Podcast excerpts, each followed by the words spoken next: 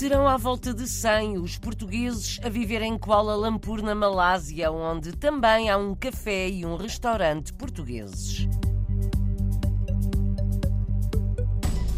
Na Venezuela, Natal vivido com muita contenção por causa da crise e da inflação no país.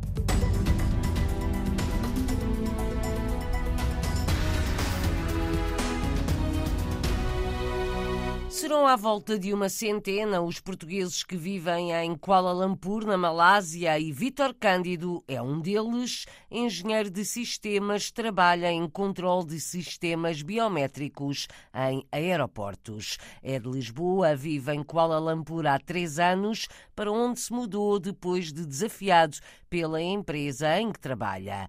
Antes tinha vivido em Sydney, na Austrália, também viveu algum tempo no Japão, em Itália e Espanha.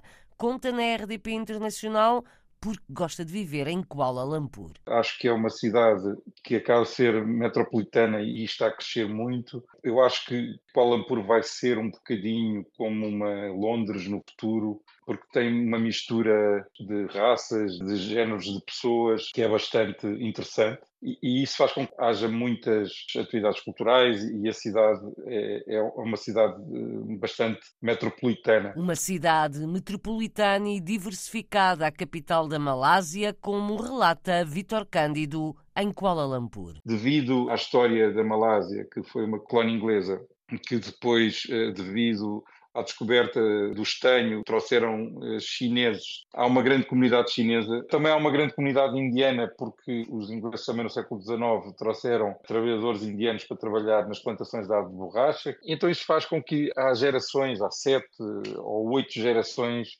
de chineses, indianos e malaios a viverem na Malásia e, portanto, acaba por haver uma diversidade que se encontra, por exemplo, numa Londres ou numa Nova York, que é a aceitação do, da diferença do outro. Portugueses serão à volta de 100 em Kuala Lumpur. Vítor Cândido conta que de vez em quando se juntam. Costumamos fazer jantares de vez em quando e há um grupo de WhatsApp em que comunicamos uns com os outros e quando vem alguém é adicionado ao grupo e depois ajudamos essa pessoa a integrar-se. Há muitos portugueses em KL, na minha opinião, estamos a falar se calhar de 100 mais ou menos. Em Kuala Lumpur há muitos portugueses da minha empresa e há mais empresas portuguesas cá, não é só a minha.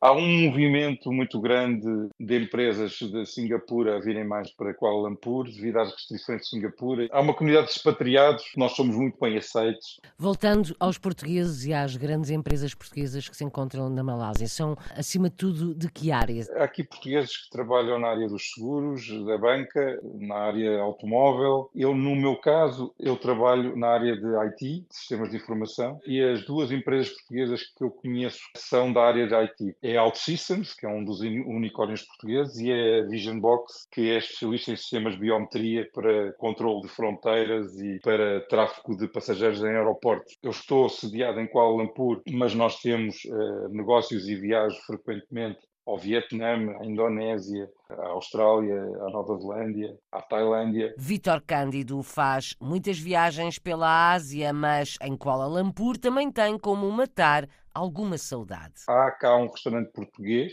que é de um chefe português que abriu cá, é um dos locais preferidos para fazer este tipo de eventos. Tem majorado de um pato, tem polvo, eh, salada de polvo. Há uma pastelaria portuguesa que abriu recentemente, que tem pastéis de nata, bolas de Berlim. Conhece Malaca?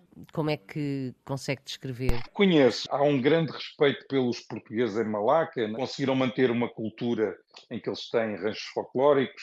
A verdade é que o forte, que era conhecido como o Forte Invencível, não é? Ainda lá está de pé e, e, e está lá uma estátua do Afonso. Alquerque. E é um sítio pitoresco para visitar. É cerca de duas horas e meia de carro e fica mais ou menos a meio entre Kuala Lumpur e Singapura. Portanto, é uma cidade que é conhecida por ser uma cidade de turismo até para os locais. Malaca, antiga colónia portuguesa na Malásia, onde os lusodescendentes tentam manter algumas tradições numa cidade acima de tudo turística e portuária. Ouvimos o relato na RDP Internacional de Vítor Cândido, Lisboeta, a viver na Malásia, em Kuala Lumpur, há três anos.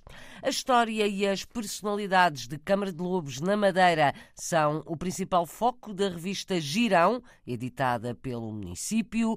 Na última edição, apresentada hoje, é contada a história de António Isidro Gonçalves, emigrante no Brasil, comerciante de vinho da Madeira e também inventor entre o século XIX e o século XX, retrato tirado pela investigadora Maria Helena Araújo. É uma personagem sui generis, faz invenções, patentes essas que estão registadas em Portugal e no Brasil. Consegui do Arquivo Nacional do Brasil que me enviassem as patentes com os desenhos e a respectiva descrição e compra o Palácio dos Cônsules na Rua da Conceição, onde instala a sua empresa de vinhos e também depois mais tarde o hoje Instituto do Vinho da Madeira.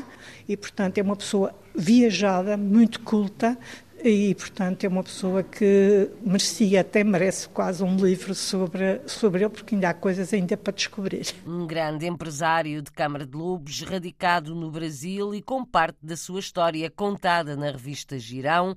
A publicação é semestral, está disponível em papel, mas também pode ser consultada na página online do município de Câmara de Lobos. O Natal este ano na Venezuela foi vivido com contenção por causa da crise e da inflação no país.